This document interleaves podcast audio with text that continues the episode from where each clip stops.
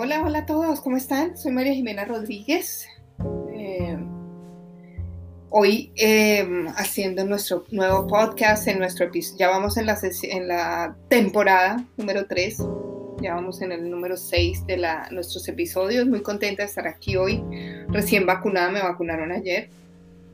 Agradecida, ¿sabes? Pero agradecida por, por poderme vacunar parece que hay mucha gente que dice que no, hay gente que no quiere, hay gente que le parece terrible, me está doliendo hasta el pelo, eso es la verdad, tengo todos los efectos secundarios, pero a mí no me importa porque me parece que es parte del de el aprender a recibir y de tomar decisiones. Yo quiero vacunarme, lo, lo, lo puedo hacer y lo hago. Soy responsable por mi salud y pues hombre, hubo mucha gente que estuvo, que se murió, que yo conocí muy cercana a mí, que murió porque alguien lo contagió. Y alguien lo contagió por desconocimiento, pero también por, pues, por no cuidarse. En el área donde yo vivo la gente se cuida, se cuida bastante y tú no ves, tú ves la gente con la máscara siempre puesta, tú ves la gente siempre, tú no ves gente rumbeando, no, la gente se cuida en esta área. Yo sé que en Estados Unidos no en todos lados así, pero aquí sí, aquí la gente es muy, muy consciente y creo que es muy educada, pero más, más que educada, educada quiero decir que es consciente de su propia salud, ¿entiendes? Que se cuidan, que una persona, yo pienso que una persona educada es una persona que se quiere, que se cuida, no, no tiene que ver con cuántos títulos tiene, sino yo me cuido, yo como bien, yo hago ejercicio, yo cuido mi dieta, yo hago los eh, chequeos médicos regularmente, yo miro cómo alimento mi mente, ¿no? Yo miro si veo noticias todo el día, si me gusta la sangre, si me gusta es eh, leer libros de miedo o ver películas de terror o de qué alimento mi alma. Eh, una persona que se cuida es una persona que eh, se rodea de gente que le aporta, de gente que le da vida, de gente que le da salud, que le da paz, que le da alegría, de gente que se ríe. A mí me encanta eh, mis amigos. Yo en, en, Colombia tengo muchos amigos, no muchos, pero muy buenos, o sea, y pero normalmente si tú me preguntas, Además de que podemos hablar de cualquier cosa, es porque me río mucho con ellos, eso me parece lo máximo. Y aquí en Estados Unidos he empezado, tú sabes, aquí no es tan rápido, aquí uno como inmigrante no tiene esa capacidad de hacer amigos. Tú puedes hacer amigos en cualquier lado, o sea, conocidos, pero amigos no. O sea, que te inviten a su casa, pues ya al asado el domingo, eso se demora, porque no es tan rápido. Sin embargo, cuando lo hacen, cuando ya llegas a ese nivel de que te invitan a su casa en un asado un domingo, en serio, ya es porque tú entraste pero eso se demora más. Eso tiene que ver con eh, la diversidad tiene que ver con nuestras nacionalidades y de dónde somos y qué tanto nosotros empezamos a, pues como a, meternos en la cultura, porque es la cultura americana en esta área no solo americana, o sea, no solo son norteamericanos, aquí hay gente de todas partes del mundo, un africano, un indio, una persona de la India, una persona de, del Perú, una persona de Argentina, de China, Austria, no sé, hay mucha gente, muchos, muchos, muchos inmigrantes, Bosnia. Ahora tengo amigos de Bosnia. Son increíbles, la gente de Irán es increíble. A mí me, se me parecen a los paisas, son queridos, son emprendedores, son, diríamos, los colombianos berracos. La comida de Irán es deliciosa, se come buenísimo, entonces y son pilos, o sea que uno los va cogiendo así como en el aire, eso me gusta mucho. Entonces, pero bueno, yo eh, a lo que venía es, hice mi, mi vacuna, ayer me hicieron la primera dosis, me siento contenta y, lo conseguí gracias a un networking y eso es importante hacer networking o sea no porque aquí se puede aquí no se puede conseguir porque sí yo tengo soy essential worker lo puedo hacer pero pues había mucho cupo y alguien soltó un cupo y me llamó y me dijo mira yo sé que tú estás desde hace rato eh, que quieres vacunarte y no has podido te doy mi cupo ¿sí me entiendes? y eso se llama networking ¿no? poder eh, compartir con otros contarle el cuento a otros para que alguien te ayude Asimismo, yo le ayudaría a alguien más, estoy clarísima de eso. O sea, esa es cadena de favores. Pero bueno, entonces qué rico estar aquí el día de hoy. Eh, estamos previos a la Semana Santa, la Spring Break. Eh, para mucha gente va a ser vacaciones, para mucha gente va a ser salir, va a ser eh, estar en, otro sitio, para mí va a ser trabajo. Ya no tengo esa como posibilidad, no sé si es posibilidad, la posibilidad siempre está, pero ya no lo veo así. Yo en mi vida ya no veo como que tengo una semana libre, para nada. Desafortunadamente ya no es así. Ya no tengo jueves santo, viernes santo, está bien recogimiento y paz. Me encantaría estar en Buga, eh, Valle, donde están mis padres en Colombia, pero pues no estoy allá. Entonces, en este caso, pues trabajando, básicamente. Em, y hoy, bueno, antes de empezar les quiero contar algo. Empezamos el taller de el dinero, toda la lealtad al dinero. Y yo lo resumo en algo muy sencillo. El 3 de abril, en la próxima semana, sábado, 4 horas, de 9 a 1. Eh, Eastern Time. Pero ¿sabes cómo lo defino yo? La lealtad al dinero es la lealtad a los que no tuvieron en mi familia, a los pobres. No tuvieron por alguna razón, porque murieron de hambre, porque venían de una inmigración muy profunda, porque alguien hizo algo incorrecto y muchas veces la gente que hace cosas incorrectas o tiene trabajos un poco incorrectos, diríamos, en la sociedad, como, no sé, un narcotraficante, como que se gana la vida de una forma que no es non santa, non sacra para nosotros, pues entonces normalmente los descendientes de esas personas se quedan sin dinero, en fin, hay mucha lealtad a la pobreza que se ve en las familias. ¿Qué tal si tú empiezas a romper con eso. No es necesario ser pobre para, para estar incluido, para tener buena conciencia en la familia.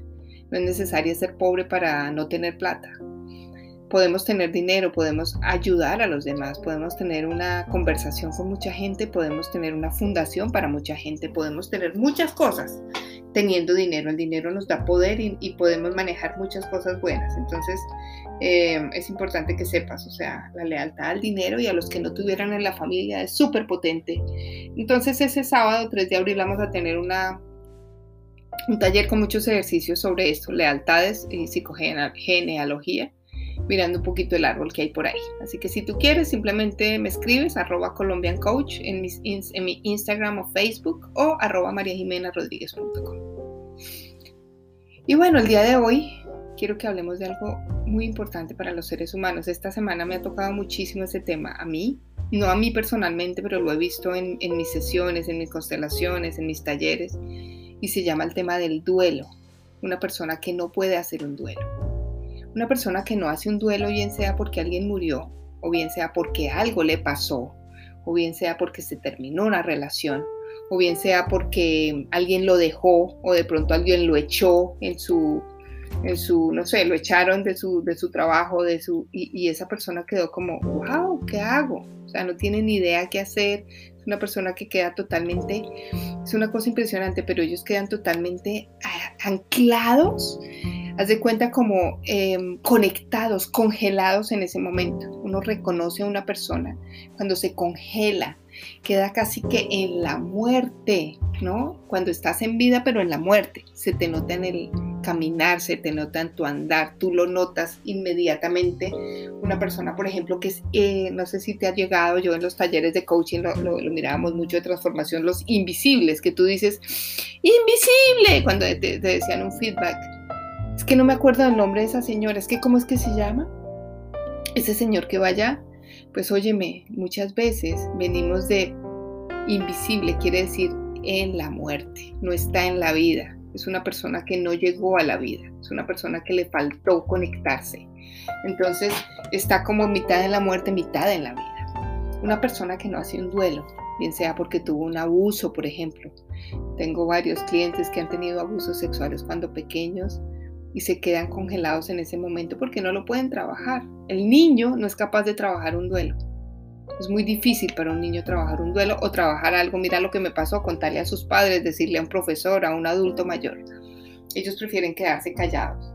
Cuando son grandes se empiezan a dar cuenta de todas las consecuencias que trae esto y empiezan a trabajar eso para sanarlo. Entonces, hay muchas cosas. Cuando alguien se muere, hay ciertos órdenes, ¿no? El orden es que el padre muere primero que los hijos y no al revés. El orden es que la pareja mayor muere primero que la menor y no al revés. Pero muchas veces pasa al contrario, un hijo muere y ¿qué hace el padre? Primero su relación de pareja, si ellos no hacen el, el duelo juntos con su pareja, se acaba. Porque no entienden que se muera un hijo es algo muy difícil para un ser humano, muy difícil igual que se le muera su pareja, ¿no? Su compañero de vida, de vida. Eh, es muy complicado eso. Y definitivamente hay que ayudarlos a transitar el duelo. El duelo es algo que sucede de forma natural. Tú no necesitarías un terapeuta para que te ayudara con el duelo. No necesitarías porque un terapeuta simplemente te ayuda cuando estás estancado. El duelo debería ser natural ¿Cómo? Pues que te tomes un tiempo, que pases las cinco etapas del duelo que son tan difíciles a veces. La primera que es obviamente la negación, eso no pasó, ese duelo no existe, a mí no me dejaron, a mí no me echaron, mi papá no se murió, en fin. ¿no? Después viene la ira, ¿no? La ira de pelear con esa persona porque me dejaste solo, si yo porque estás sola, si es culpa tuya, si quedamos en que nunca te ibas a morir, em, o, te, o peleas con esa empresa o con el jefe que te sacó. Después viene un poco la negociación de decir, bueno, vamos a negociar esto.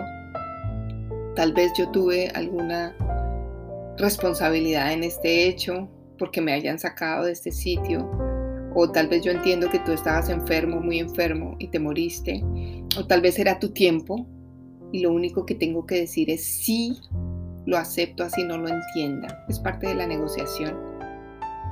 Y tal vez viene después la depresión, porque te entra la tristeza. Finalmente cuando ya negocias y lo aceptas, dices, bueno, ahora sí puedo llorar. Y eso es muy importante. Es muy importante hacer catarsis, llorar, sentarse a llorar. Es que no es más. Y si no puedes hacerlo solo, pues escríbeme a mí y, haces una constelación o no a mí, a cualquier persona. Pero es que si no lo haces, te quedas congelado en ese momento. Y ya después de que pasa la depresión y que por fin puedes entender cómo pasó y qué pasó, pues llega la aceptación. Aceptación es que aceptar que esa persona no, es, no, es, eh, no está y que esa persona ya se fue y que finalmente eh, te puedes mover a algo próximo. Cuando digo algo próximo, insisto en esto. Le digo sí a la vida. Le digo sí a moverme. Le digo sí a estar em, en otro espacio.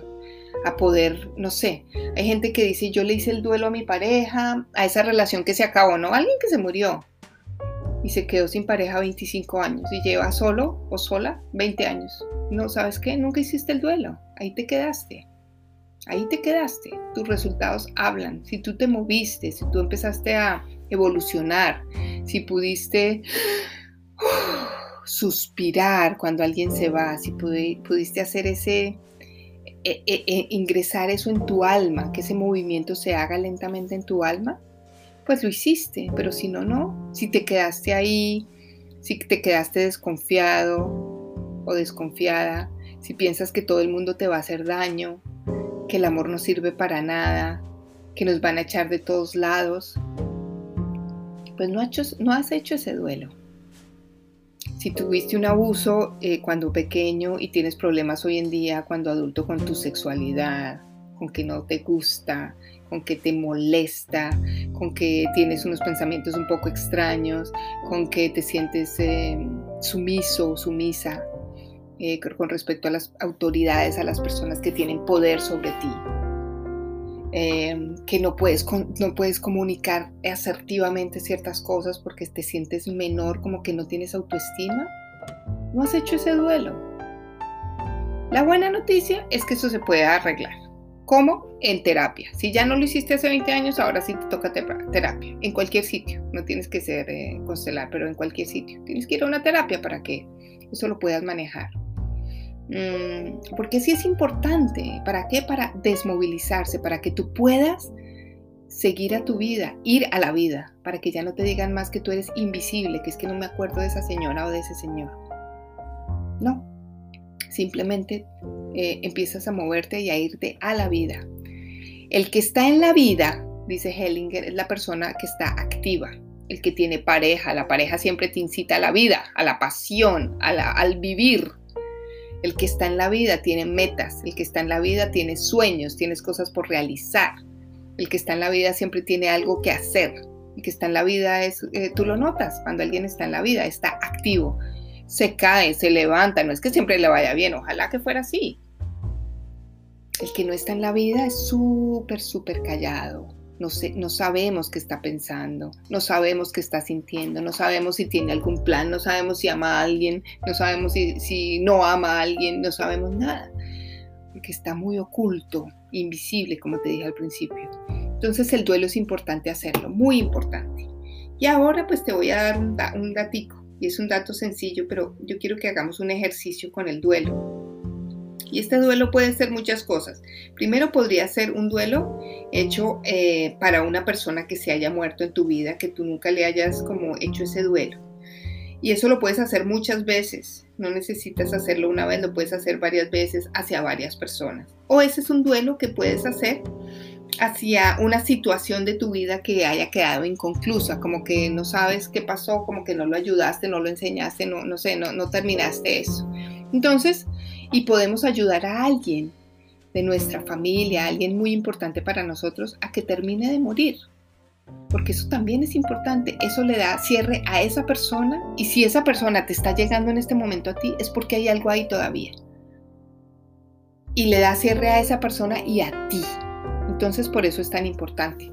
Este es un ejercicio que te puede hacer de vez en cuando y es ayudar a un muerto a terminar de morir, por ejemplo, o ayudar a una situación tuya a que se acabe por completo, cuando tú te sientes muy mal, cuando no sabes qué hacer. Entonces, tú simplemente te vas a parar en este momento, o, cuando lo puedas hacer, te vas a parar en, en un espacio donde estés solo, sola, y vas a poner adelante tuyo un papel, no tan cerca, más bien lejos, y no vas a saber qué es. Simplemente ponlo ahí, un papel en blanco, y déjalo ahí. Y ese papel puede ser un muerto que tú conoces que tú no conoces. Puede ser una persona que te hace mucha falta o que tú no sabes que existe, pero que sabes que hay algo en tu familia como un ancestro que tienes ahí atravesado. O ese papel puede ser una situación tuya desde hace mucho tiempo que se quedó congelada en el tiempo, que tú, no, que tú sabes que te hace daño y que no sabes cómo hacerle para mejorarla, para sanarla. Entonces, simplemente déjala ahí, a varios metros tuyos. Y, tú te quedas mirándolo desde un principio, desde lejos, solo míralo. Conéctate con esa situación, con esa persona, con eso que pasó, con ese muerto. ¿Y sabes qué? Hay que pedirle perdón pero antes de eso tienes que perder el miedo al muerto. Si es un muerto físico como tal, no le tengas miedo, que Él está ahí porque necesita que tú lo despidas. Así que tranquila, con un respeto profundo por su destino, no importa cómo haya muerto esa persona. Tú lo puedes mirar, tú simplemente lo puedes imaginar en el piso y decirle, te tomo en mi corazón respeto tu destino y lo dejo contigo. Te tomo en mi corazón, respeto tu destino y lo dejo contigo. Y si por algún motivo no es una persona, no es un muerto, sino fue una situación que te pasó, pues vas a hacer lo mismo. Vas a decir, gracias por lo que me enseñaste, ese era el destino tuyo porque eso era lo que tú me tenías que enseñar.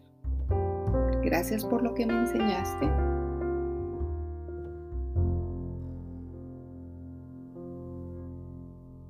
Gracias por lo que me enseñaste. Respeto el destino y lo dejo atrás. Gracias por lo que me enseñaste. Respeto el destino y lo dejo atrás. ¿Eso qué quiere decir? Que no tienes que seguir continuando con eso que pasó. Ahora, ya que estás en ti mismo, estás parado en ti, en tu papel, y enfrente tienes el muerto o la situación, ahora te vas a parar en esa situación o en ese muerto. Y si te quieres acostar, acuéstate. Haz lo que tengas que hacer, lo que tú sientas que tengas que hacer, hazlo. Si quieres sentarte, si quieres acostarte, si quieres estar ahí al lado, pero que tú sientas lo que estás sintiendo, lo que está pasando en esa área. Tal vez te vas a dar cuenta que hay una persona ahí que necesita tu amor todavía, que necesita una mano, que necesita un abrazo. Simplemente cierra tus ojos y hazlo. Dale un abrazo fraterno, un abrazo de amor, un abrazo de agradecimiento por todo lo que pasó. Siempre honrando el destino y dejándolo en esa persona. Y si esa persona tal vez necesita algo de ti, dile, si necesitas algo, házmelo saber. Tal vez ese algo es un abrazo. Tal vez ese algo es, mira, quiero una flor. Tal vez ese algo es, dile a mi hija que lo quiero mucho. No sé. Y tú simplemente siente. Esto es un ejercicio de sentir. Y tal vez de un momento a otro vas a poder percibir algo frío, algo que ya se fue, algo que ya no está ahí, que ya no se necesita estar, porque lo único que necesitaba era ese abrazo. Y solo le dices, todo ha terminado para ti. Gracias por todo. Ya puedes descansar en paz. Yo me voy a la vida. Tú te quedas en la muerte. Gracias por todo. Ya puedes descansar en paz. Yo me voy a la vida. Tú te quedas en la muerte. Y si no es una persona, si tú estás ahí parado, en una situación, en una relación que te dejó, en alguien que se fue, en alguien que se fue o algo feo que te pasó cuando niño, párate otra vez y míralo. Y siente un momento el dolor, el de dónde viene eso, el que aprendiste con esa situación tan difícil. Y dile, ya no importa lo que pasó, ya soy grande, ya pude con esto.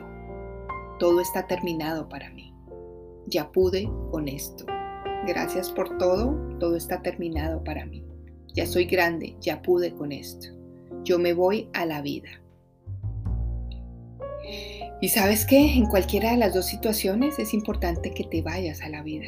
Irte a la vida es dejar un muerto atrás. Irte a la vida, no, no excluirlo, incluirlo en tu vida, pero no, no intrometerte ya más, porque no necesitas hacer más. Irte a la vida es dejar la situación que te pasó e irte a lo próximo. Cerrarla en amor, en aceptación e irte a lo próximo. Así que no tienes que hacer nada más, simplemente gracias por todo y me voy a la vida. Y tú simplemente te vas a la vida. Y listo, eso es todo lo que tienes que hacer, no tienes que hacer absolutamente nada más. Así que muchísimas gracias por todo, espero que esto te ayude. Si quieres, eh, cuéntame cómo te fue, si necesitas algo, simplemente escríbeme, yo les contesto a la mayoría, creo que a todos les contesto.